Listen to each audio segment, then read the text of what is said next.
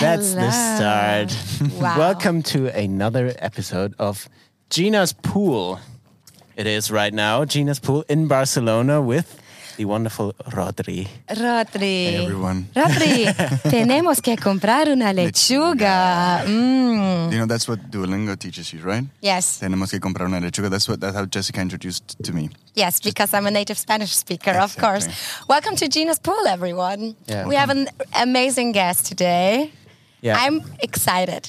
I'm so excited. Same. And- yes, and the, the the most funny thing is, like, the most exciting thing is, you don't know each other. That's correct. Oh, but I think we'll have a good time here in our little warm I jacuzzi. guess, yeah, we, Yes. we talked we talked for a bit before this, um, and already I have the feeling you're one of the most diverse people I've ever met. Oh, I, I, I actually really like that adjective. You know. Yeah. I think that diversity is what holds us together.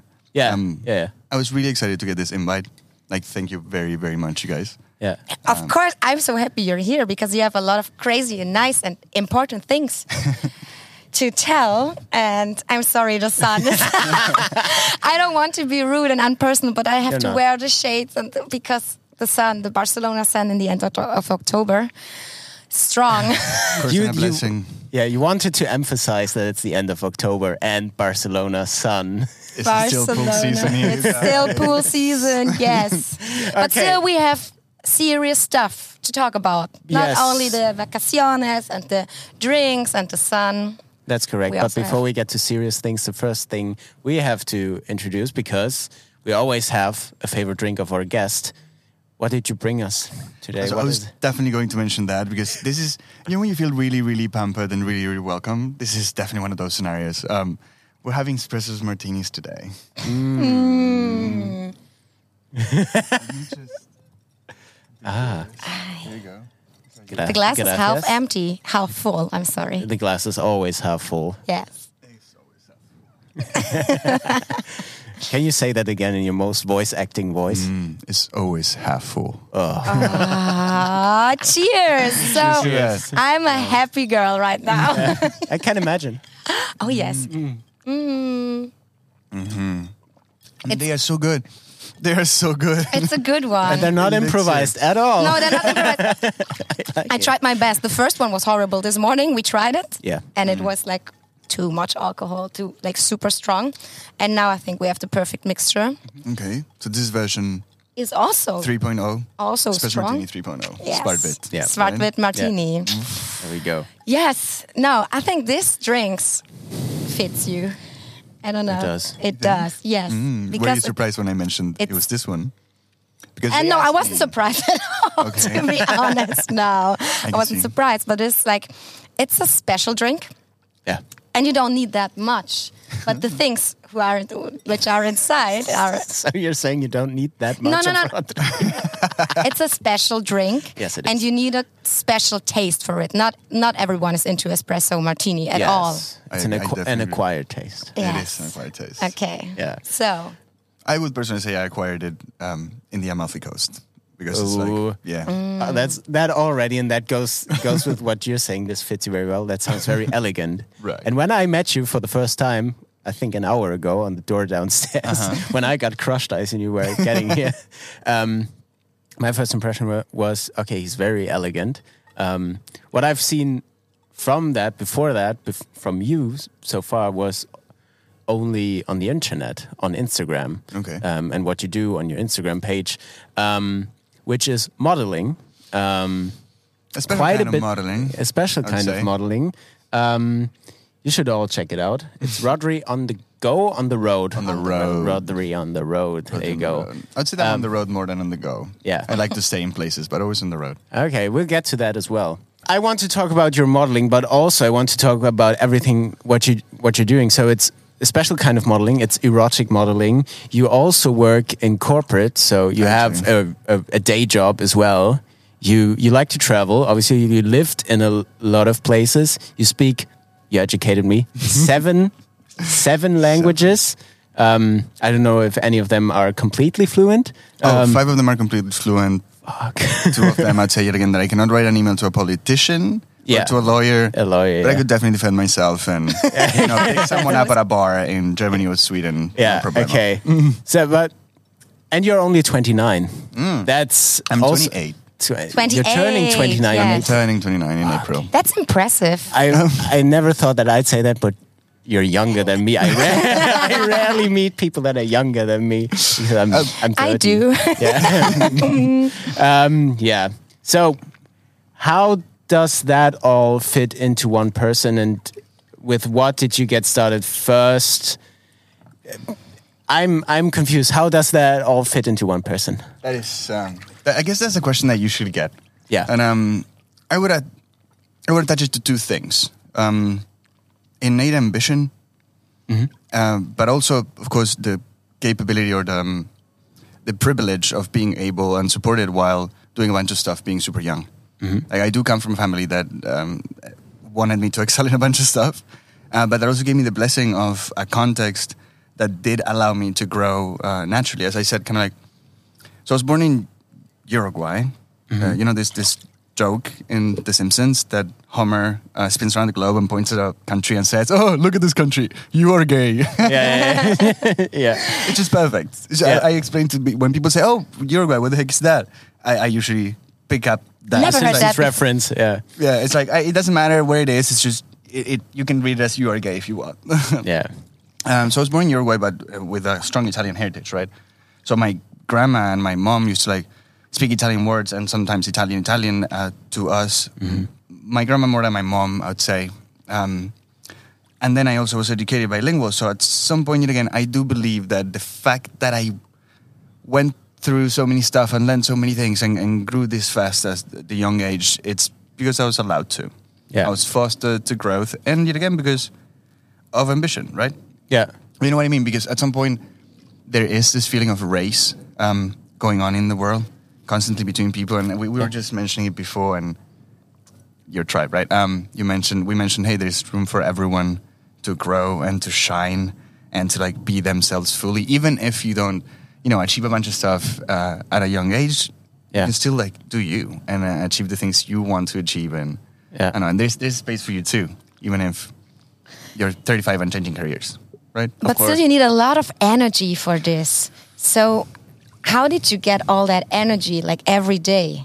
Oh, that's a good question. Yes, because if I meet you, I'm like, I'm always like surprised by that kind of energy you give to other people. You are so full power and you're so ambitious with everything you do. And that's really impressive, I think. So tell me your secret, please. I think um, it's what goes around comes around. You know? Right. It's about giving and, and receiving and being aware of that circle constantly. Um, the more energy you give out to everyone you're around, and the more support you give out, the more support you're going to get, right? And the more energy you're going to get. Of course, it's about surrounding yourself with the right people. Um, yeah, and it is definitely about something I would say innate as well. Mm-hmm. Um, some people call it astrology. I don't know, I'm an Aries, or I don't know, this Ah. tattoo means that I'm I'm a yellow star in the Mayan kin, which has like 248 um, like signs, like horoscopical signs, as if you would like uh, we have usually 12 in classics. This they have 248, and I'm a yellow star specifically. all right. Which means Okay. I was born at a specific vibration of the sky that lasts like some time only, like a very short time. And according to them, according to the Mayans, because I'm Latin American, yeah. Well, yeah, um, my mission is to unite and to explode. Like, you know, like this Yeah. feeling like yeah. doing some ASMR here. Um, so I don't know, you know, I, I do feel like I've been kind of like lined up with that mission um, even before I knew it. When I read it, I was like, okay, that that, that could sound like that could Yeah. sound like Rodri. That could Yeah. definitely sound like. So me. you also choose the people you hang out with like wisely. I mean, do I not? No, but like some people, they come along with everyone, and I th- I'm sorry, this is my earring. Um, but I think you are surrounded by people who like you you you, you fit to each other somehow. But it's it's not it's mm, how can I explain this? I don't know.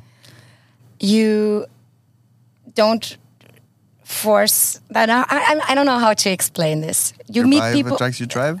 yes, yes, exactly. Somehow, somehow. Okay. Um, if I met you the first time, like all of a sudden I had a really feel I had a feeling I could be myself. I don't have to act somehow. Yeah, you can be like you are, and you don't. You you, you just said hello. How are you? Tenemos que comprar una lechuga, and that's it actually. And I was really I felt super comfy with you and like relaxed, and I really like that. But I, I, I'm sure it's only it's your vibe. I don't know.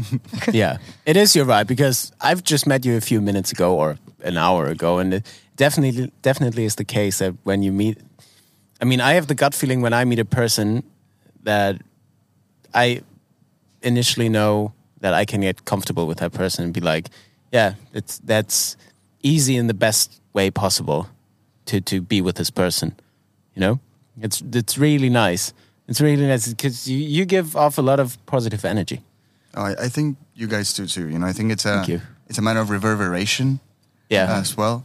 Like it happens with some people and it doesn't happen with others, and and um, and there's some people that appreciate it and some people that don't. You know, that I do True. believe that there's some people in this world that go around uh, appreciating conflict more than getting along. You know what I mean? Um, True. So some people would say, "Oh no, yeah." Mm, they want conflict. They don't really want to get along. You guys Yeah. want to get along. That's uh, Oh yes, we don't. As We are not into yeah. conflicts. yeah, No. as much in you as as it is in everyone else and as Yeah. it is in me. So thank Yeah. you for the appreciation. Of course. Yes. And I, I guess when when you have this attitude towards life, that when when you, you give off ener- positive energy, you get ten times more back. And also when you come from from a family that is supporting everything you're doing um, or you want to do, um, you don't have a certain kind of pressure that you have to adhere to, where you're like, I have to fulfill um, not my needs but their needs and i have i have to do this i have to do that i have to accommodate to other people's wishes and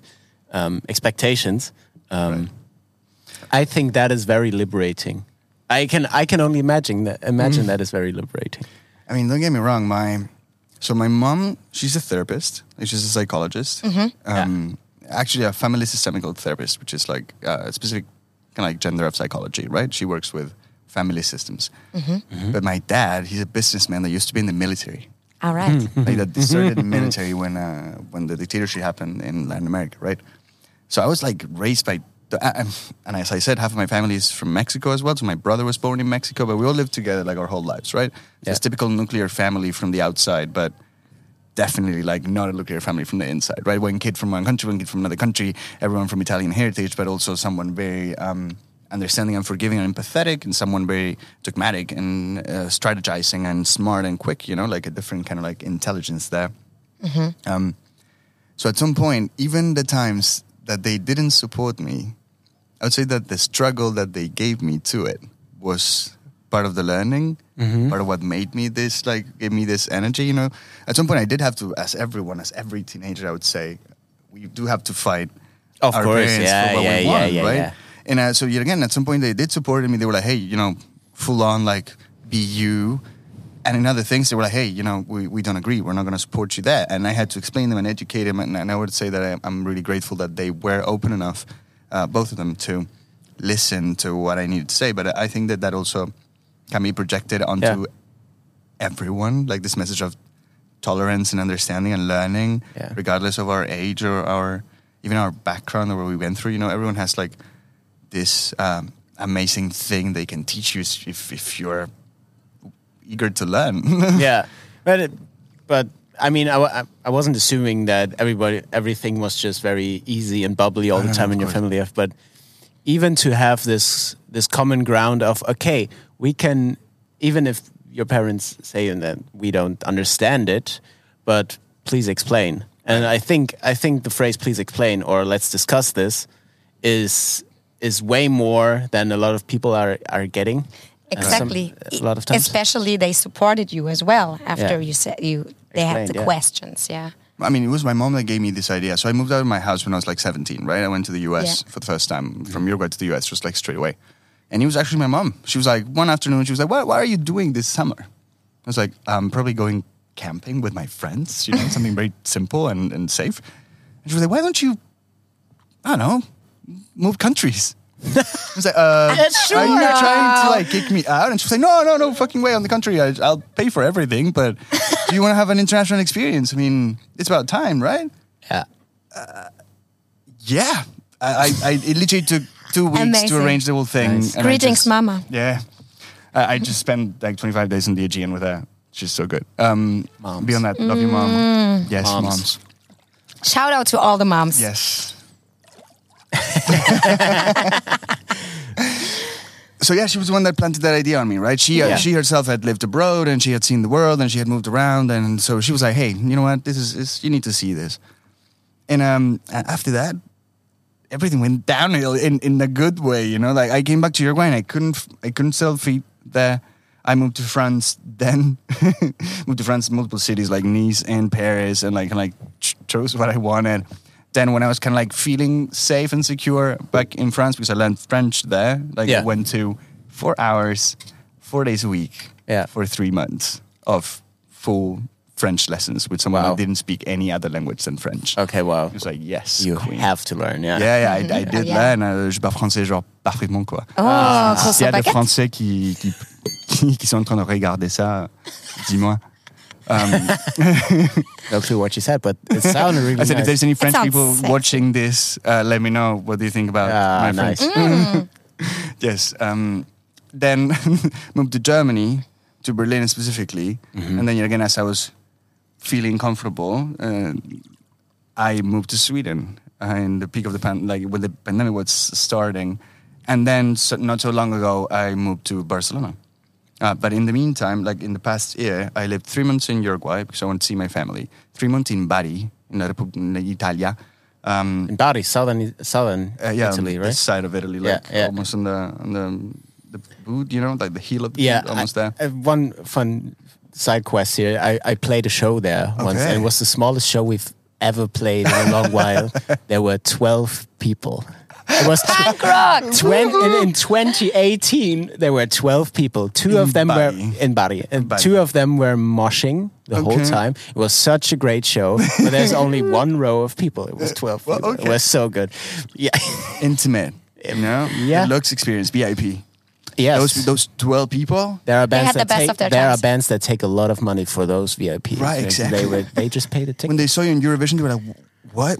We- What? I was just in front of them. Like, you know, one year ago, I paid nothing." Back in Bari. Yeah, You remember those Bali. times, yeah. I went to Alberobello and then we went to see this band. Yeah, they're famous now. Yeah, that was that. Yeah. I have a picture with them. Uh, I remember you were eating. covered in glitter. yeah.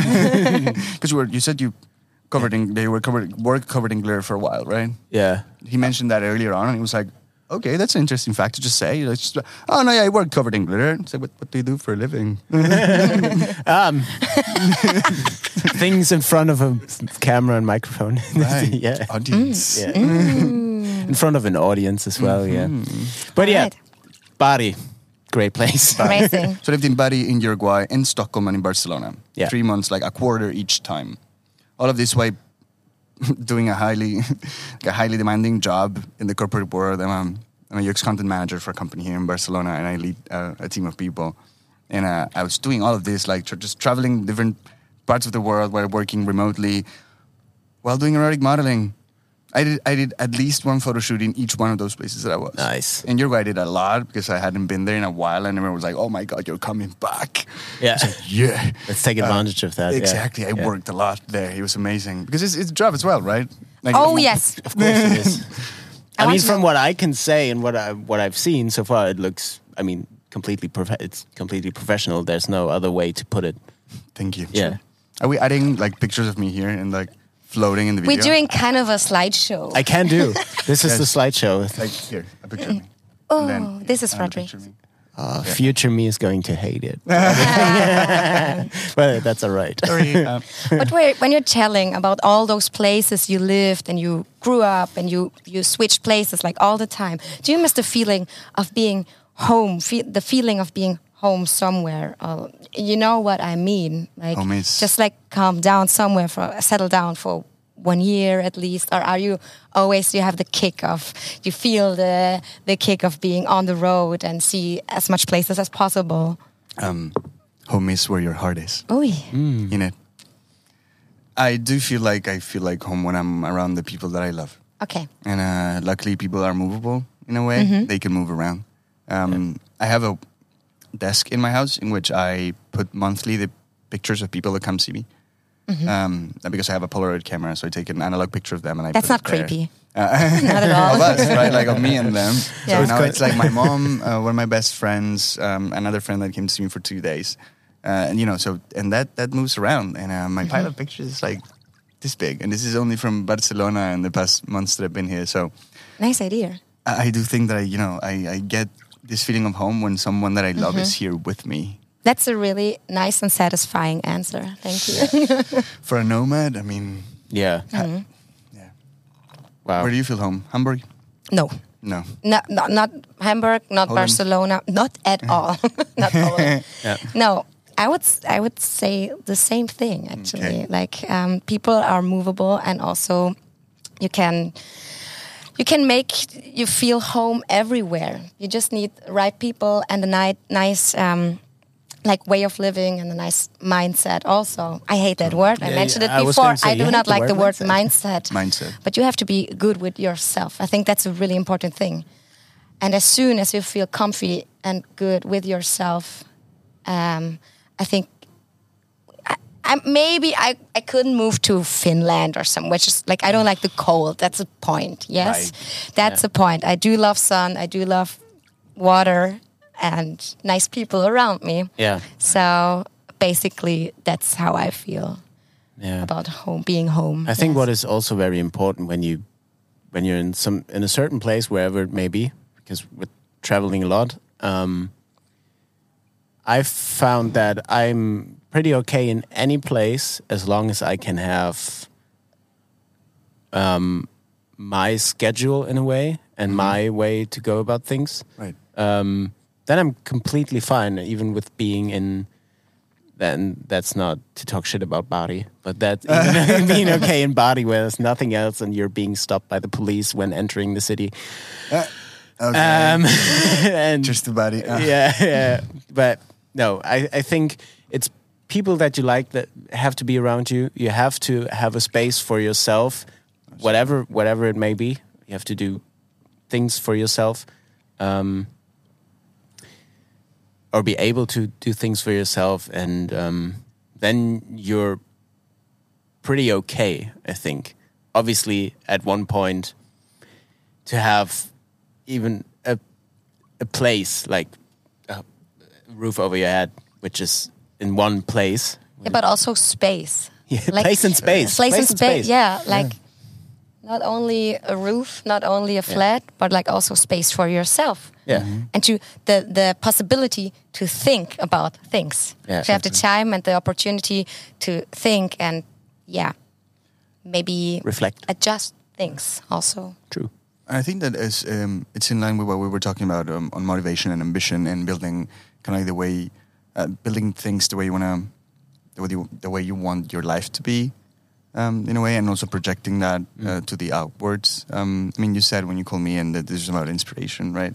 And I think that that's um, all of what we were talking about kind of connects to that.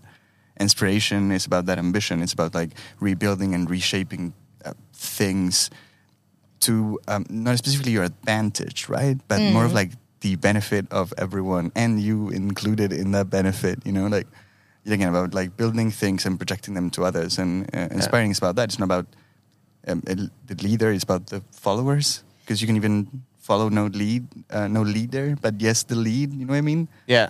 There's this um, old, I, I think it's in Sanskrit, the original, but I don't remember it. Mm-hmm. Uh, it's not one of the languages I speak. Sanskrit. uh, Why not? but it Like- says like, uh, don't follow the path the master makes. Uh, just walk his steps, or walks their walk their steps. Huh. Which means again, do not repeat exactly what everyone Exactly. or what everyone else is doing, but just more like, you know, walk on their steps and live it through yourself and, and learn try it through yourself. maybe you have to try to create the opportunity go, to go left and right on the way right. Wow. maybe yeah, that's so important. that's the thing right So important. So important. Yeah. to be able to pivot and divert and diverge of course. when there's when you have a time of need. yeah And that's Sweat? what you, yeah, a lot. Okay. That's what you said. That's what you said earlier with even a person being 35 and wanting to change careers. Um, it's like just if you have the opportunity, t- Oh, good. Rodri's fighting with a fly right now. Yeah, for everybody who's not watching, oh, but please, you should. you should, should watch. If there's one episode episode that should be watched, it's this one. Definitely. it's because of Rodri. Love you guys. yeah. Connecting to that. Yeah. Um, Pio mentioned earlier, he asked me about like theoretic modeling. He was like, hey, do you think we can talk, actually talk about this? And I was like, yeah, sure thing. Like there's uh, very difficult ways to get me offended. Coming from, I mean, you were mentioning erotic modeling and that you do it, and that when you go back to Uruguay, you you did it a lot, and while working a corporate job, um, doing both things at the same time. Um, I want to know, first of all, um, how does one get into it? Um, And also, when doing so, um, because there's, I mean, I don't have to guess that there's a stigma behind it because there clearly is. Whoever whoever does erotic modeling doesn't matter the gender. Some people will say, uh, that's uh, It's a- cheap or raunchy or whatever. As long as I had the example beforehand with David Beckham. If it's not David Beckham posing in Calvin Klein underwear, um, it gets very, very stigmatized very quickly. So, long question, but how do you how did did you get into it, and um, how did you f- face the challenges with it um, and the stigma behind it? Yeah, I think there are like several topics we can we can mention on it, and uh, also to give visibility, you know, on like um, sexism and as well like Me Too movements that have like been popping around since the past years as well. Um, so my first bachelor, so yeah, I work as a um, tech manager now, but um, my first bachelor was drama arts, right? Yeah. I went into drama arts because I started modeling when I was nine, maybe. I did my first Coca Cola commercial when I was thirteen. Yeah, Um, and you know, when you're 13, you don't really think much about what's happening. Uh, not not even about how much you're getting paid. yeah. Because like you charge a bit, like, and then like your parents get the money, and then they're like, okay, you can buy this bunch of stuff, right? I remember when parents were like, do you want to get like I don't know, a professional camera? I was like Yeah. 13. I had pay. I had like done a few commercials, and I had like enough money to just like buy a first reflex camera, right? Cool. Um, on my yet again on my hard unconscious uh, work because I mm-hmm. was yet again not doing it for the money. I was doing it because it was super fucking fun. yeah, mm-hmm. And then he went like, you know how things go with sexism. You start seeing how they treat girls and how they treat you, and how things happen with like how people get selected and who oh, actually yeah. is running the runway and the things they that's- tell you. Oh, and the things they tell you, like the um, mm-hmm. the way they treat kids, the way they treat you as a kid. You know, like they give you all this sort of like hor- horrid comments about how you look and about how much worth, like how are you worth, right? What's your worth there? Like and we- according to how you look. That's Like, oh, horrible yeah, when you you're could- a kid. You know, you I could mean- do Carolina Herrera, but you could definitely don't do Dior. yeah. You'd be like, whether you think that to a kid, you'd be like, "Pff, you should be eating way less. To a 13 year old, that's like this thin, right? Yeah. Um, it happens differently with boys, but it does happen in a way. Um, so yeah, I started modeling when I was very young, Yeah. and then at some point in my adolescence, I started taking pictures because I wanted to be in the in the background of it as well, and kind of get see how things got done. Yeah. So I started learning uh, very much about photography when I was really young as well, right? Uh, through the industry of modeling. As I said before, I was running the runway and then doing Yeah. the backstage, both as a as Yeah. a paid job, you know, uh, in Uruguay. Uh, that was that was really cool several times.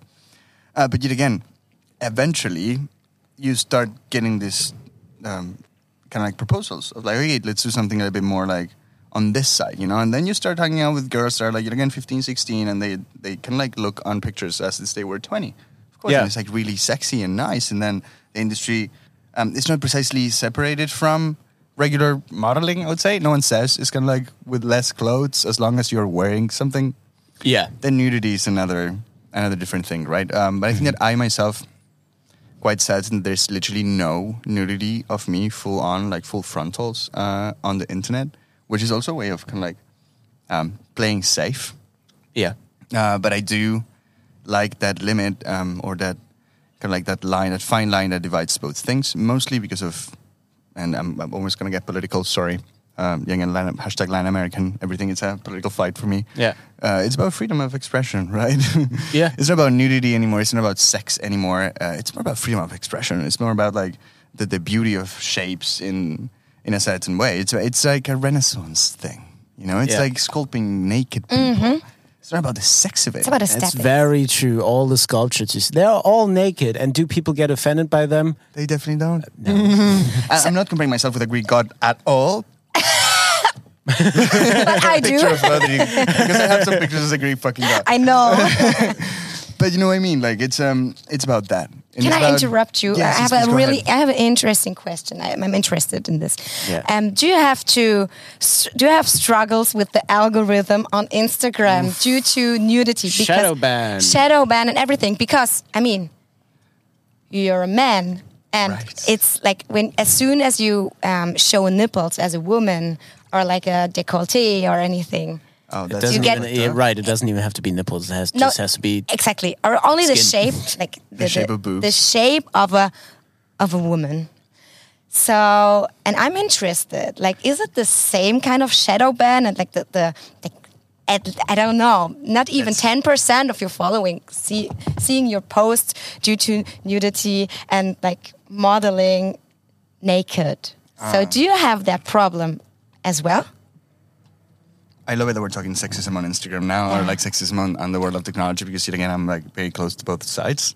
I guess I'm, I'm I'm a content creator that does this stuff, but also I work in tech, so I build technology for people and I um, enhance their experience. That's literally my job, right? Like making people have a better experience, a better conversation um, with technology. But yet again, at the same time, I get shadow banned, but definitely not in the way that women get shadow banned. I would say, uh, definitely not. Like I've I've been very very very close to full nudity, and as long as um, my um, penis is not showing, it's super fine.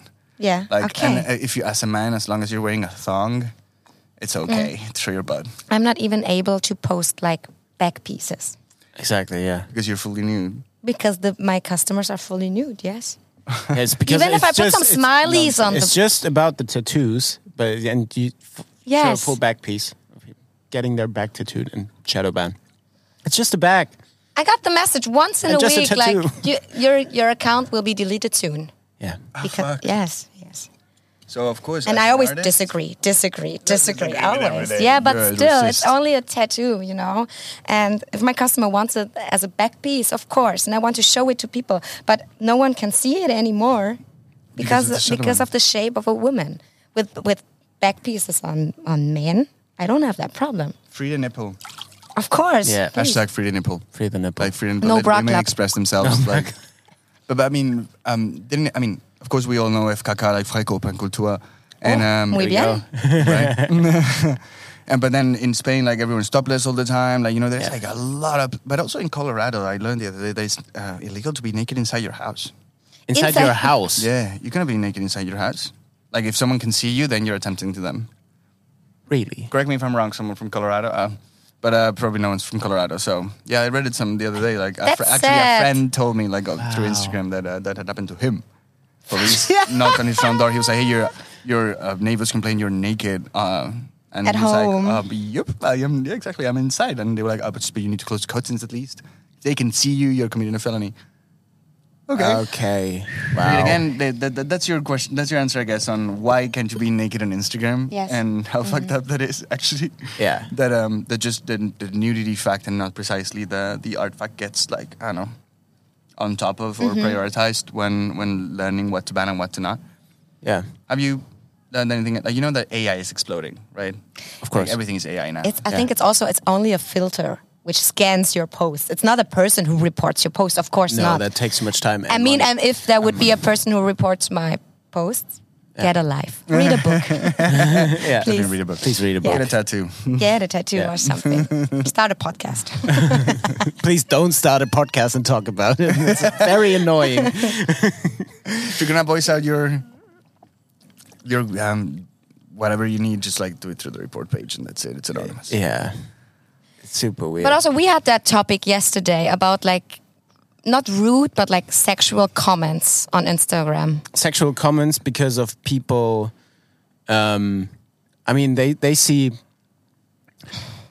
they see too much skin for their liking for their liking They and assume um, they can sexualize you. sexualize you um Other people can sexualize you, of course, but if you do it by yourself, like for example, if exactly. I want to post for example, a naked picture, yeah?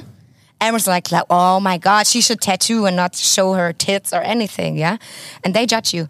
Yeah. But if I'm only, if I'm wearing clothes and like, oh, look at her, maybe, uh, uh, uh, you know? Other people can sexualize you. But as soon as you do it by yourself, you get judged as As- fuck. Exactly.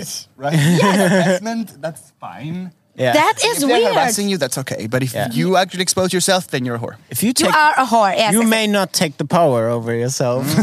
Jessica, with Exactly. how many male tattoo artists have you slept with to be on the top now? yeah. okay. Ah, oh my No, fucking god. God. Ugh. So you Spoiler with never no got- one. You probably never got, that, got asked that question, huh? What? Like that question, no? Like what girls get asked because I never got it asked. No one ever asked me, "Oh, did you actually?" I, I got, I am successful in the corporate world, as I always mention, because I'm really proud, especially because of the fact that I studied drama arts, right? Yeah, Before yeah, yeah. actually, like, how does he? So okay. cool. Um, but no one ever asked me if I actually had sex with someone to get to where I get- am. Everyone to- assumes that to I get am up hardworking and smart Yeah. Exactly. Yeah. because I'm a man. But there are also women who are hardworking and smart and still have boobs. Imagine. right? Can Yeah. you imagine that? Can you imagine, that? That's imagine? disgusting. Not using your vagina to get where you want to be. Whoa. Yeah. Mm. Oh, you're missing out. No. yeah, How are you going to get on top of everyone else? They are using their vaginas. yeah. true. Yeah. you, you know, but I mean, yeah. sexism is like such a big thing. In As a man, you don't get these comments Mm-hmm. at all. But you also get some comments on Instagram like, I want to lick your face and stuff. oh well. Yeah, face and other parts, but um, That's Yeah. also. and I'm not even naked on Instagram. It's just, I, I mean, of course there can be harassing comments in every way. Can be, and I I get them. I'm sure you get them. Um, you I'm not them. getting. No, I have a filter. perfect. There's a filter on Instagram. You put like I don't know. I have like cutie and han and sexy and stuff. so I don't even get those comments. Good. I live in my But you nice. see, there Instagram's doing a good thing. True. Yeah, I mean, it's definitely people cross the line everywhere, um, but no one would ever question my success just because of the fact that I'm I'm trying to get laid by people that can, um, Something. Yeah, lift me up, um, the corporate ladder or whatever the the career ladder. Yeah, the should say. artist. Yeah, Uh, ceiling, whatever. yeah. Like you, no one asks you if you get your tours because of your dick. yeah. like, oh, you should have something. oh, you got into Eurovision because of your dick. How much did you pay for that tour with maybe. Iron Maiden? oh, we got we no Exactly. the tour with our, we got. There was a person that was very very adamant about the fact that we definitely paid money to tour with Iron Maiden. Def- he wouldn't believe anything else, Oh my god, really? and we were like, "Here's how it went." Um, they asked us. Their booking agent called our booking agent. Yeah, but you know, I know how it goes. I know how the business goes. You you just put a lot of money onto the table. First of all, we we are a fairly successful band, but being a fairly successful band and a growing band comes with growing costs, right? So we don't have the kind of money to put on the table to tour with one of the most famous heavy metal bands on earth. We don't. Um, they asked us, but this person was like, "Yeah, no, I know how it goes. You paid money for it," and he probably still believes it. okay, but did he actually know anything about the showbiz or? Yeah, Oh, He- okay. he- yeah, which is even worse. So I, I'm assuming right now that he does his job very poorly. or in that way. I mean, maybe Greetings. or in that way, or in that way, yeah. Wherever you are, thank you. Yeah, yeah. He's really successful now. oh, come on. Yeah. And he didn't have to pay for it. Or use his dick, which is much more than what people would assume. Still, there Plot will, be, twist. Uh, no. no. there will be always people who will judge you for your Yeah. penis or your boobs or your. No, no, really. Yeah, like, that's true. That's a really easy way to figure out things, you know? Like, Oh. ah, okay, she's successful because of this, Yeah. not because she's hardworking. Yeah. But people are too That's not- concerned about what we do with our sexuality or with our bodies or with. I mean, this is not only about fat phobia and body positivity. This is also about like being LGBTQ and or gender neutral or gen- just gender divergent. You know, like not systematic. Um, everyone is like the world is really really concerned about what's hap- what happens with your penis or vagina or whatever you Whatever, yeah. yeah.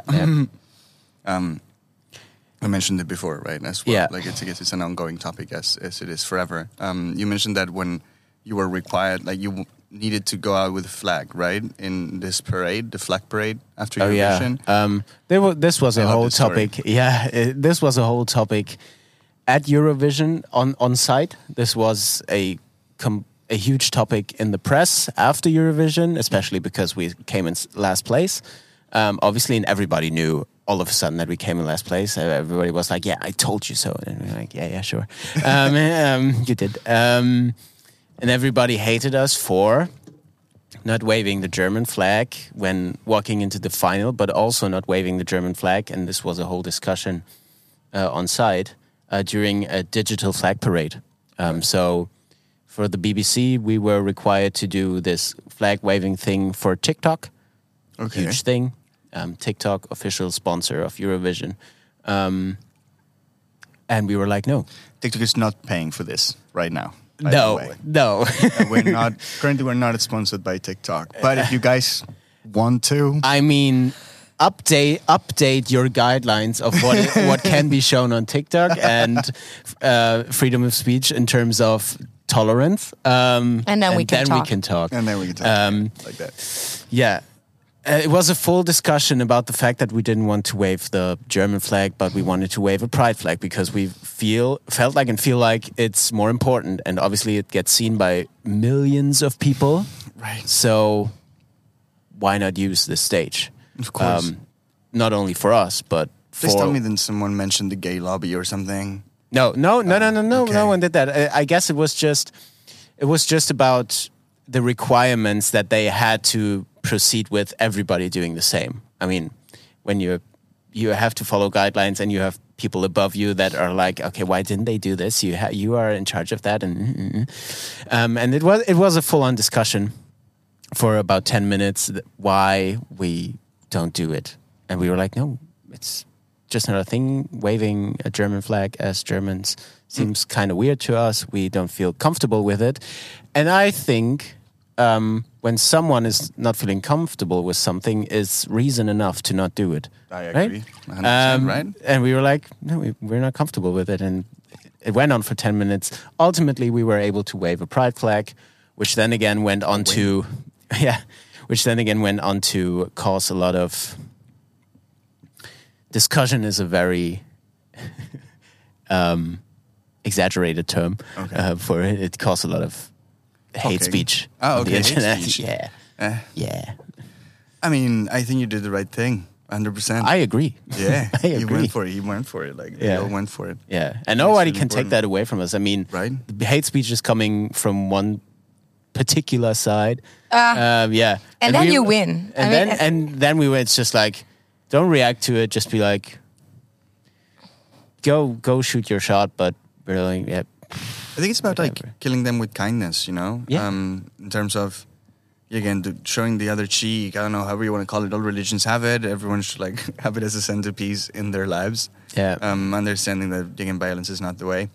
Is that is that your uh, way to go about it? Because I I and people should not assume, but I assume you you faced um, some kind of yeah, for the lack of a better word, stupid comments on the work you do on Instagram. Oh, uh, I guess I'm accustomed to bullying. Um, Yeah. As an LGBTQ person in society, especially like in Latin America, bullying is a thing, right? Like it does Yeah. happen. I, I'm kind of like accustomed to, to to hate speech. Um, it's sad to say, but it's also true. Like it happens all the time. It has been happening forever. So Yeah. at some point, I guess that also made me a bit like, eh, understanding Okay. or a bit like understanding of okay, you don't see it. Um, I told you earlier, like, hey, just speak freely because it's really difficult to offend me. Mm-hmm. And I think that again falls in line with with that. You know, like, hey, um, everyone has their point of view, and that's completely fine. Yeah. I'm gonna care about like what everyone has to say about my things. Uh, I mean, it made me suffer for the longest time, right? Yeah. I always tell my parents. I, I told my parents I was um, I'm pansexual right now, and I've been kind of like coming out and coming out and coming out and coming out uh, my whole life. Like at first I came out as gay, then I came out as a bi, then as pansexual, then as polyamorous. Uh, so kind of like it's been a whole. Yeah, I have three boyfriends now, and I have two boyfriends and a girlfriend. One one of the boys is married, has two kids. I don't know, you know, things, different. Um, Ah, yeah. different things that like different ways, and it kind of Yeah. like it feels like you're coming out all the time because everyone has a saying on it. Like, And you have to explain a lot. exactly, Which is You have to exhausting. give True. justifications on why do you act the way you act. Yeah, again, Yeah. everyone's like really concerned about the fact that you are in a relationship, even if they have like literally no part of it, right? Like you've never seen me with that person. You, I don't bring this person. You know, like it's not related, but you still care a lot. So, but again, um, when I told my parents um, at, at age fourteen uh, that I was gay, I Yeah. kind of like I stopped suffering from it. Like I went from feeling bullied to feeling recognized in a host in a hostile way. Like of course, like I was bullied in a hostile way, but it felt like recognition. It's like before I before I knew and I was okay with it. Yeah. It felt like harassment. It was like, oh, they're telling me I'm gay. Ah, so bad. It hurts me. You know, I don't want to be here. And then I was like, okay, wait, I am gay actually. Oh my god! Oh my god! They were right all the way. So then they were like, "Oh, you're so gay," and I was like, "Yes, I am." yes. What? What? Sorry. Oh, it's wrong. Oh, okay. You know, it's the way I am. I mean, I don't know if it's wrong, but it is what it is. Yeah. They were like, I remember one boy that was like, "Oh, I'm gonna punch you in the face next time you say yes," and I'm like, "Why?" and like, he's like, "Yeah, because." Uh, and I, I, I, then I think I understood. Like I was like, okay, so it's about like making me feel sad. It's not precisely about being gay, even. You know, Yeah. It's not the fact that I'm gay. It's the fact that it made me like they just everyone found a way to Yeah. harass me, right? But yet again, I think that really helped me later onwards, and it helps me right now when I understand when people come at me with a certain judgy opinion. I'm like, you know what? Again, there's enough room for all of us. You can have your horrible like. You, you want to think about that? You want to go to bed thinking that I am naked on your feed instead of unfollowing me.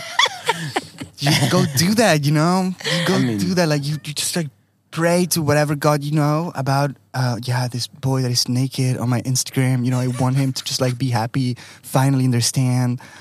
You go do that. You know. Um, I think that at at some point, every thought, even negative thoughts, if you're like able to transmutate them, they flow into positive energy towards you. Mhm. Someone's thinking of you.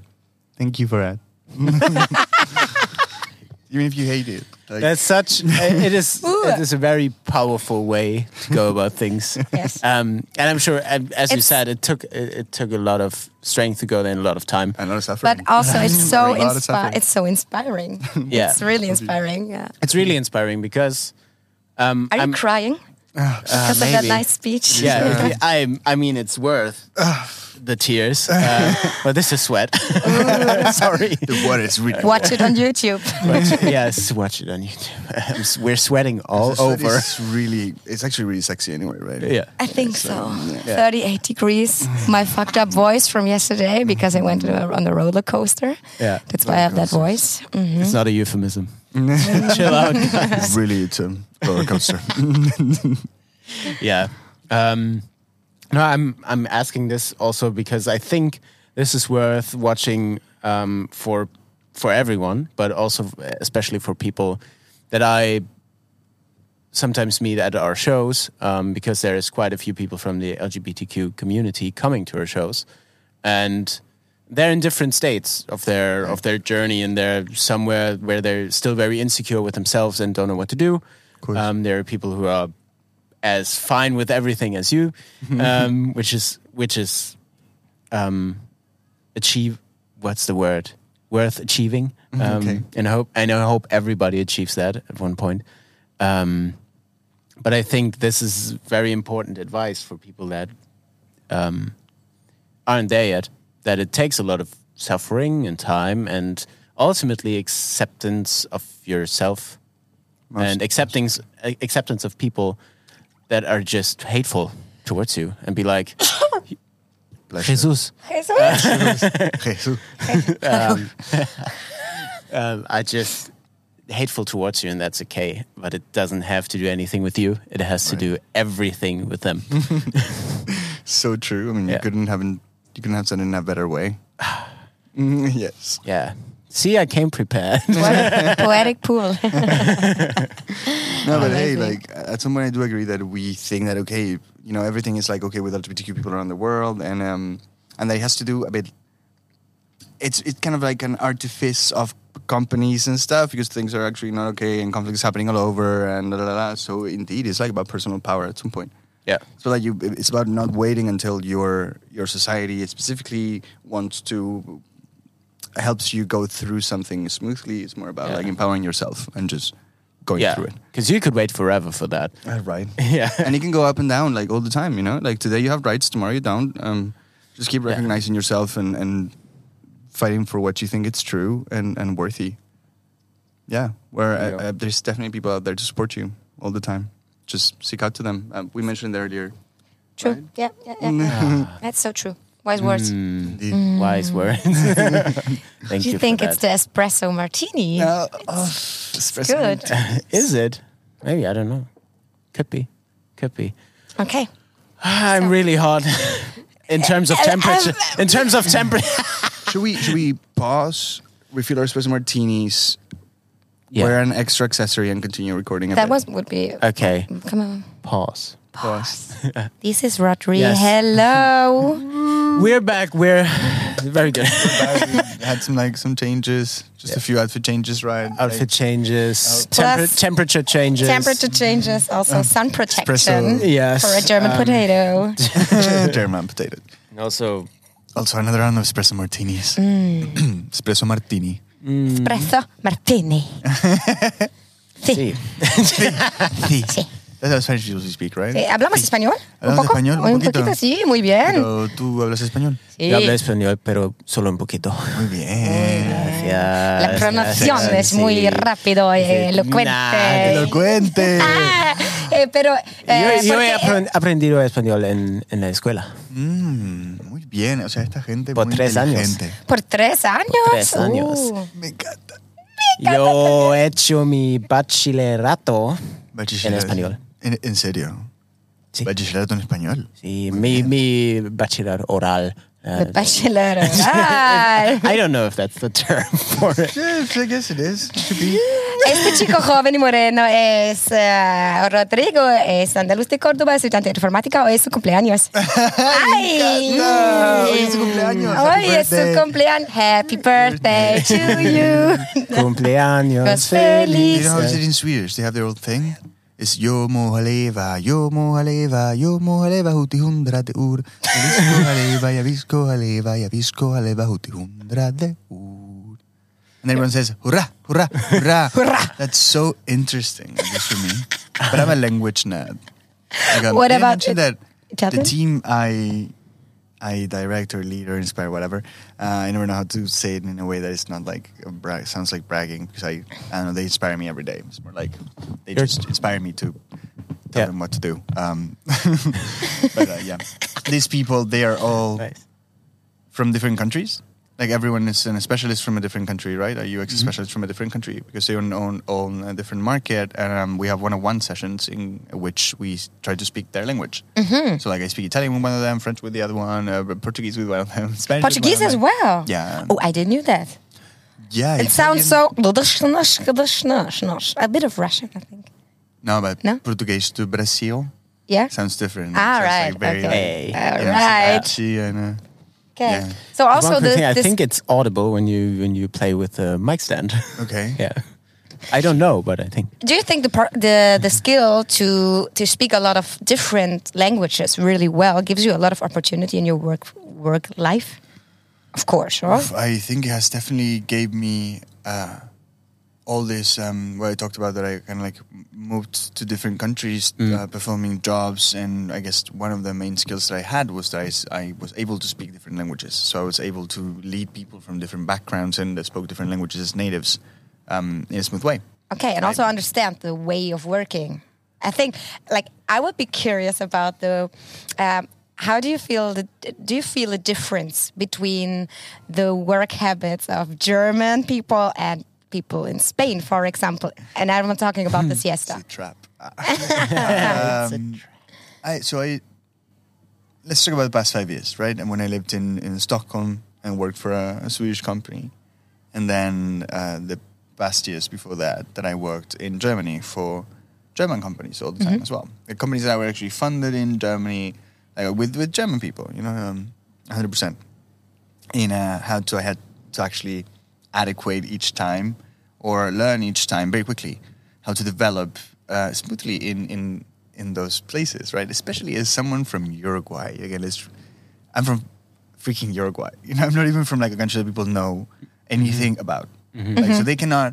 There's True. not even a true stigma on being Uruguayan because people is like, what is it? yeah, they're like, Yeah, you, true. but you once in Sweden, I got a lot the oh, you don't look Uruguayan.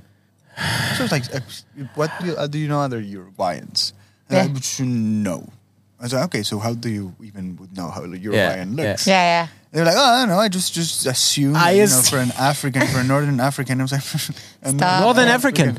No, it's fucking in South America. Um, okay, whoa, no, Okay. okay. You sh- if you don't know anything about Uruguay, you should know that it's in South in America. South America. Fucking hell. Here. The capital is Montevideo. That's all right. Yeah, it's uh, 1.5 million people, uh, the capital, and then there's 3 million people in Uruguay, and there's th- 3.6 million nationalized as Uruguayan. Um, so it's very, very small. You can drive Yeah. it on this side in four hours, and this side in six hours. Oh wow. Okay. Yes, so it's very, very small. Um, and yet again, it's not like that was that was a blessing, right? Because he didn't allow people to say, "Oh, okay, you're this, you're that," right? Because no one knew what I was. So it was like, "Okay, that's okay. You're you can be this." Like, I was called to lead the Italian and, and Spanish uh, expansion of this Swedish company, and I was like, I was neither Stan, neither Spanish nor Italian. I was just like, I speak Spanish, and uh, I lived in Spain, and uh, I have come from Italian heritage, but. Uh, again, it's more about the communication, right? I s- spoke fluently those languages because my my whole growing up I was speaking those, and um, so yeah, it did open lots of lots of possibilities for me in the professional world. It also took a lot of work. Um, I said I went to four hours, four days a week for three months of French lessons to actually learn the language. Yeah. And then I was hired by this German company to actually be in the French market, leading because I was able to speak English and French fluently, whereas no one else in the team could. And then Yeah. yeah, everyone else spoke German, so they had to learn German. And I also put in the work uh, to actually learn German with them. German is I- actually such a difficult language to learn. The It is. grammar, it is Beautiful. beautiful. You think it's I love beautiful, it. really? Yeah, I don't know. I love it.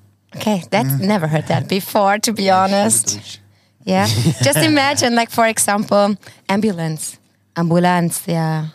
In French, it's Ambulance. ambulance. Um, ambulance. and in German, it's Krankenwagen. Yeah. Krankenwagen. Come on. Like Krankenkasse or Yeah, Krankenkasse. we love greetings. We love the Krankenkasse. yeah. We, Uh, Take my money. of course.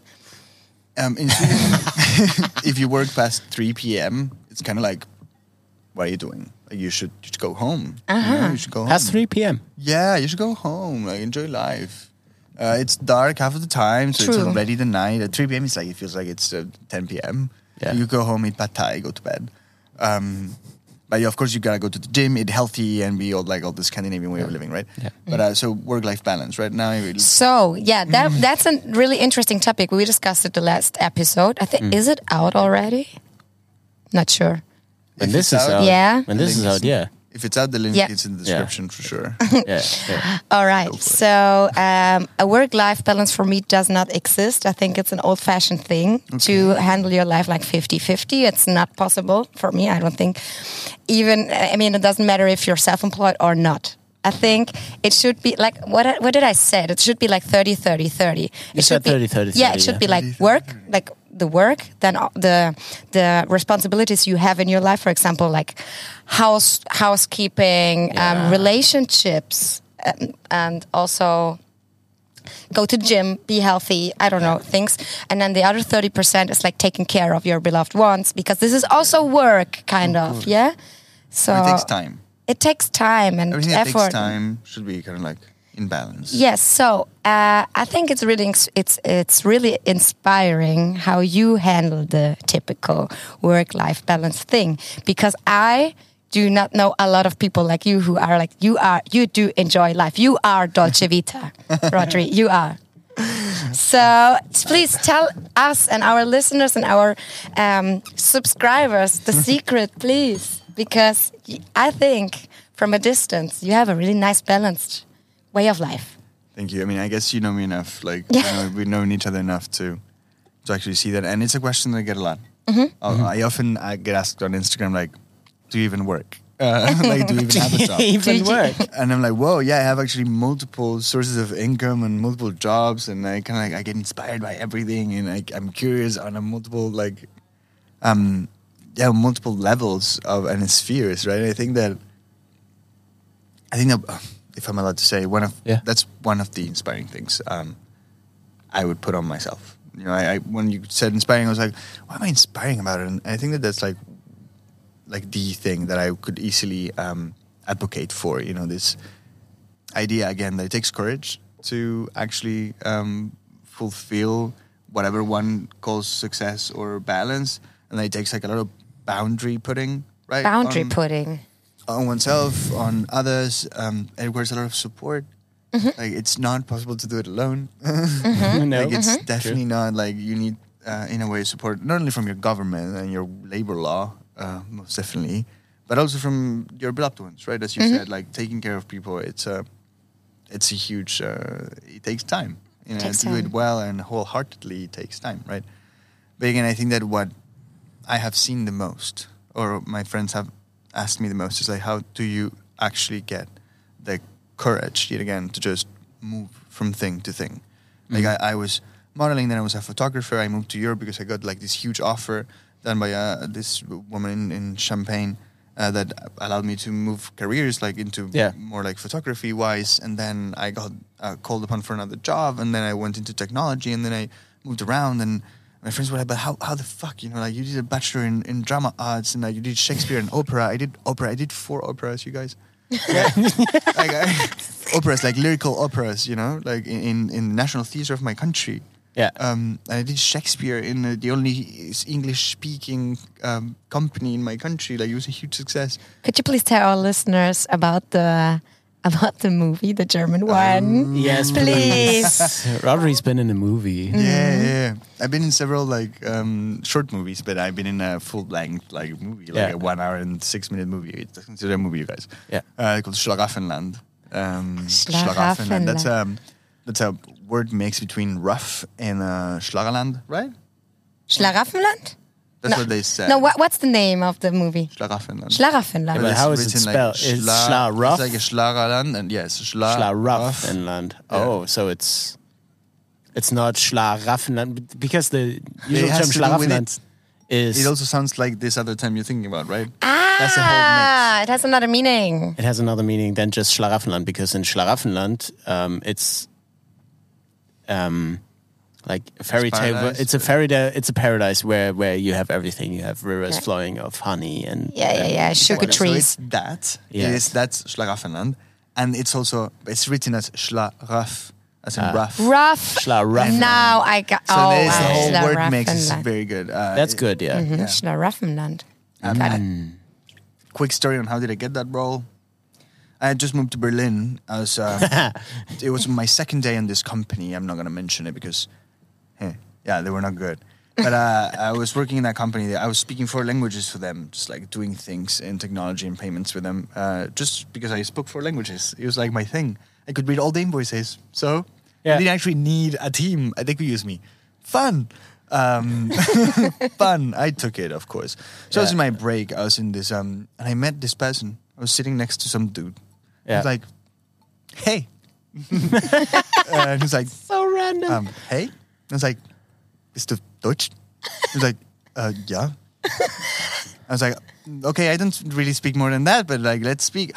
We started talking. Uh, he was an actor as well. I was like, oh, "Okay, I studied acting. I was an actor like not so long ago." And he was like, "Oh."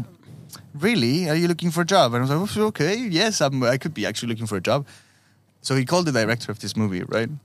Like right there, he FaceTimed the dude. He was like, hey, I'm with an actor here. Do you want to cast it? And I was like, and he was like, Acting. And I Wow. just grabbed the phone and he was like, Do you speak German? I was like, I, I speak a bit of German. He was like, Can you pretend? I was like, Yeah, of course I can pretend. Uh, I'm an actor. And he was like, Pretend. I was like, Perfect. It's a, it's a very common acting um, thing you do. In, I did in my first like I don't know, week at acting. My f- the first time I did acting professionally, or like Yeah. uh, uh, that I learned acting for as a job. Uh, there's like pretending you have an accent or do you come from a specific place and you create a language, right? So I was like, yeah, Struchenbachen, seven Strudel. And he was like, okay, yeah, perfect. You, you could sound German any day. And I was like, yeah, sure, perfect. So he was like, you can learn the lines. And I was like, you can learn literally any sounds um, Yeah. you put in front of me. It doesn't have to actually make sense. Yeah. Uh, it makes sense in different ways for actors. Strudel. right? Yeah, you don't really think, you think with your body in a way, otherwise you're not a good actor. Yeah. It's about the action and the, I don't know. And the- Expression in your Yeah, face yeah, also. yeah. Like, I'm angry. Yeah, I'm yeah. German. It's only about work, bitch. Yeah, so my character was this escort that was Romanian but pretending to be German. Yeah. So I said things like, oh, one Stunde ficken, streiten, egal. Dein Wein immer gut gezahlen. You know? Nice. Like, very Nice. simple, like, yeah. Um, I had a word, Hank- Henkelspritzer. I was like, "Are you really, you really want me to say that?" And he was like, "Yeah, you say it at the end and look at the camera and like, you know, a bit beyond of it." And wait, you can't me closer there. And uh, it was so cool. I was like, "Yes, Nice. this is a fucking dream." That was, it was, um, I was paid for uh, rehearsal hours, so we were Oh, paid nice. for rehearsal minutes. That was Nice. so crazy. It was, it was so good. Well, uh, again, I was acting and also working in technology. We did that movie. Uh, then I went full on technology. Um. And everyone was like, "What the fuck are you doing? Yeah. Mm-hmm. like, why are you doing this? Why are you like, full on in one thing?" And I remember my mom, that she's a therapist. She was like, "Why? Like, you need to be able to sustain things." Yeah. I was like, "Hey, the fire that ignites me has to do with going a bit beyond the, the things that one would pursue as safe and easy Yeah. to do. You know, like part of it is like being there, learning about new things, and not knowing what's going to happen Yeah. with it. Yeah. And, uh, and hey, this is like a, a recipe for success. You know, you don't have to really be good at it. You just have to like be there. Yeah, and Yeah. be there. You know, like do your thing and learn and just Yeah. look closely at others that do it well and like it's there. Yeah, know? and it's probably completely okay to not be comfortable with it at first, at least. 100%. Yeah, because there's always what I find and also found. It's really, really good to be thrown into ice cold water and be like, I don't have any idea how to do this, but I have to now, and I will try my best to do so. Um, But one question to you both guys: Do you Yeah. have like an advice for people who have have not the strength of like stepping into cold water? Because some people are more like anxious and not like, oh, this is cold water. I want to jump in right away. So, do you have advices for people, for our listeners who are more like kind of shy to try out new things? Or how did you mm, yeah, do that? I, I What would be it wasn't. advice, It was. It was never myself that put myself into those positions. Okay. I was pushed mm-hmm. into it, mm-hmm. and and that you could say it's bad luck or it's luck, uh, depending on how you look at it. But I've never was I never was the person to to jump into it. I Yeah, but you pushed. still stayed in the cold water. yeah. So, why? Um, why? Yes. Or no, not why. How? I have a strong sense of um, what's it called? Verantwortung. Responsibility. Responsibility. Okay. Thank you. Uh, and if I'm being made responsible for a certain thing, even though I feel bad doing it, I would feel worse not doing it. or stopping it. By stopping it. Disappointing somewhere else. yeah. Uh, so As soon I as will- you. Sorry. I will, um, for example, I was when I was studying audio engineering, I knew shit about anything. I was put in the position of stage managing and doing monitors, like in-ear monitors for the artists playing there. Okay. I had no idea how to do this. It was an official thing for three days um, with some huge German artists, some small, some some bigger. Um, and I was put in the position of doing it for Viva Con Agua, for the, the charity organization. For I was like, fuck, I don't know anything. But it would be worse if I didn't do it because I'm responsible for it Right. and I probably didn't do as good as it should have been, but it worked. but and still, you learned. And I was going to say exactly that. I learned. I learned a lot, and after that, I I don't remember a lot because I was completely just in focus Shock, mode, and I was yeah. just trying to put out fires for three days Mm-hmm. on end for eighteen-hour work days. Okay. All right. Interesting. Do you have an advice for people? I think I have a piece of advice. Yes, um, I'm gonna look at the camera while saying. I think it. Um, my advice is that focus on the fact that it's not about the outcome. It is definitely about the path. Um, you know what I mean? Like, Definitely. I do. Yeah, it I, is. It is my my last 10 years, I think. Same, same. Though. be honest. yeah. yeah. ain't that the key to happiness? I'm reading this book, uh, The Happiness Hypothesis. Highly recommended. It's um, a take on on someone that did an investigation and resourced ten big thinkers throughout history around his around time that said the same things in different ways. From Jesus, from Jesus to Mahatma Gandhi, they said the same thing, like in different ways, in different parts of the world, different, uh, and he kind of like conclaves all the keys for that thing in a definitely like That's one of them. It's not about the outcome because the outcome is so variable and Yeah. so much like so related in most cases with what others would appraise or not. Plus, towards it's it. yeah. Plus, also, it's about um, interpretation. hundred percent. That's Yeah. the thing. Yeah. And I mean, most of the times, like the only one that knows exactly where you come from and where you're at, it's you. Like even if you explain it thoroughly to someone, they would like you would only know, you know, how much you actually went through. So I'm proud of you, you know, for everything you went through and everything we all went through and like the way we are today. You know, like sometimes it can sound when you talk about success, it sounds entitled or uh, it sounds like, oh, okay, you had it like easy, and it's like, hey, you know, like again, we all come from like a different place that we would n- never cease to explain if we had the opportunity, and we only know how proud we should be on ourselves. Plus, Uh, success is only a little part of the whole Yeah, the achievement. smallest. The smallest, yes. Definitely the smallest. And why do people always relate on those like, oh, how much do you charge per hour? Oh, how much did the, the tour with Iron Maiden cost? You know? Ah, Or, God, yeah. Remy, how much followers do you have? How much did you pay for your followers? You know? I mean, there- 2,000 euro. 2000 Where did you get them? out? that's that's cheap. That's cheap. cheap, Buying followers then. Never. I'm sorry, but yeah. No, yeah, but 100. percent Like, um, let's talk about if like capitalism is the base of it all, right? Yeah. Um, we talked about sexism today. We talk about success. We talk about heritage. We talk about a bunch of stuff, and like the base of it all is capitalism, right? Saying your worth, like capitalized and Yeah. created into money, and Mm-hmm. most of the things that are aren't cool with society or weren't cool in a way, it's because like they were not profitable. You know what I mean? Yeah. Yeah. Politically or in a status way, or like you know the most popular things that came along. Of course, it's also mass manipulation, but like we talk about marketing a lot um, with my friends in general, like in social media marketing, and like how like how actually like the way you say things converts um, the thinking of people around you. Um, yeah, That's true. And all that. What about like, um, Where's my martini? it's right behind you. Okay. No, no, no. I, I'm sorry. So, um, one question because you're obviously you're an erotic model on Instagram, and you um, you you can see that you really do love what you are doing. Yeah. So, how do you handle your private relationships on Instagram, for example? Like, do you think it affects your followers if you say, "Okay, hello, I am in a healthy and happy relationship, for example. Do you think people who are following you because of your content, like, and they want to see you your nice pictures, do you think it's it affects your success?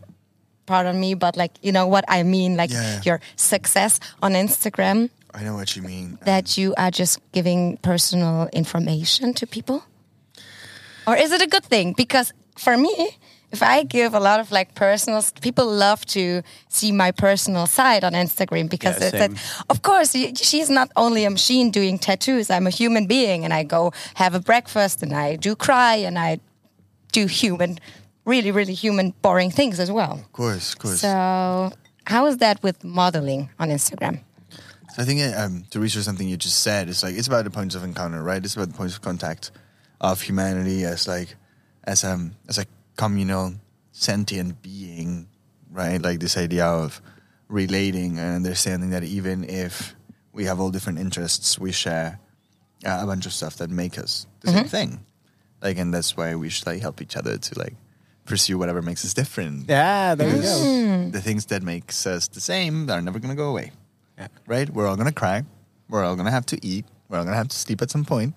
Mm-hmm. So, hey, let's embrace that and also like be fine with the things that don't make us um, in the same way, right? True, Yeah. true. So I think that's the way I fight it again. Like that's the way I handle it. That's that what I repeat to people. And I think that a lot of people get really frustrated when I say that. Again, that they're like, "Oh no, but what the heck? Like, aren't you scared?" I'm like, "No, that's not real. Like, you're just faking it." And I'm like, "I swear I'm not." Like, I, well, I mean, oh, eh, even if I'm like super scared, and when I'm scared, I'm like, "Yeah, I'm scared of shit." Like, yeah, of course. And at some point, I was like, I remember the first time um, I was asked, or wait, wait, wait, no, let's tell a better story. I remember the first time that um, someone went on on me, like a photographer went on on me. And I was like, like posing in my underwear with a sun, like projected uh, in two different projectors on me. It was so great. The shooting was so good. it went it went so bad that we never outed it. Like we never did because his lawyer called my lawyer. Uh, because I was like, hey, this- something's gonna happen. It was here in Barcelona. I'm never gonna tell your name, you asshole. But hey, for everyone there that God ever um, uh, assaulted, semi-assaulted, or abused while working uh, in any industry, yeah, you can keep it private and still fight for it. Uh, but so I was this close to actually um, say it out loud. You know, I was like, okay, I'm gonna denounce you on Instagram. Like, I'm gonna say it out loud. And he has like, thing is, I went in and um, he went on on me like after like oh, an hour of shooting, and I was like, well, stop. Like, what the heck is going on? And he like everything was closed, and he was like, we were on the only people there, and I remember thinking, why am I like the only? I was like, hey, where are your assistants? You said was someone doing makeup. And he was like, "Oh yeah, yeah, he, he couldn't come." I was like, "Okay, and you have no shooting assistant? Like you're gonna do all the lighting yourself?" He was like, "Yeah," and I was like, "He was paying for it, right?" So he was like, "Okay, this is weird." Uh, I remember I thought, "Okay, that's okay." Um, thing is, it went it went bad. He prepared like he he yeah, he did not like not be good things. I went out. Like nothing happened. I was like, oh, okay, what the fuck's going on? Like I got a bit violent. He got a bit violent. He didn't rape me. Uh, but he did he did assault me, right? And I went out and Yeah. like I was went out like crying. But I remember uh, telling my mom, like, "Hey, you know what this brought me?" And she was like, ah, "Once again, love you, mom." Uh, she was like, "Yo, um, that could have happened like at any point in any place. And like this is how like s- how violent society is, and definitely you should protect yourself." Yeah. um, to just like understand that it's mostly about seeking for help, right? It's about saying, hey, uh, I started going with people to photo shoots, right? I went Yeah. to tons of other photo shoots. Like, uh, True. I started going with friends. Yeah. So, hey, I'm gonna bring my boyfriend. I'm gonna bring my friend. I'm gonna bring someone that will take care of me. And if someone said no, I was like, okay, then I'm not going. It's like you want me, like it, money is not enough. I need to bring someone. And they were like, okay, sure. Uh, the people that said yes was very professional. The people that Of course two times was. someone said no, I was like, yep, I'm going, and it was okay. You know, so I think that yeah, that it's an industry that um, gets people young and like kind of like makes if it makes you feel unsafe, unsafe, insecure. I think with tattooing it's the same. Like, don't you get approached by people that's like, oh, tattoo my like, I don't know, like a very intimate part of my body. But like Have you ever had that as a as a woman that tattoos and that's very beautiful? Uh, people are approaching you just because you're hot and not precisely because they want a tattoo, but like using tattooing as an excuse to. I do not know because I'm always have my asshole radar. I always say this because if, as soon as someone's um, texting me, I know if they're serious about the tattoo or not. And Yes, you have a filter. I, ha- I think I have a filter. I'm super happy, and I'm a lucky person that I never had the experience. no one ever uh, asked you out after tattoo. Like, hey, Like, do you mean afterwards for, for like a drink or something? Yes, but then I'm professional because you're here for a tattoo. Come on. So no, I'm there. This is like you said before. It's about boundaries, and that's where I set my boundary. Like, of course, we can have a drink together afterwards, because but because you are my client and we have a really intimate relationship together. Yes, and we.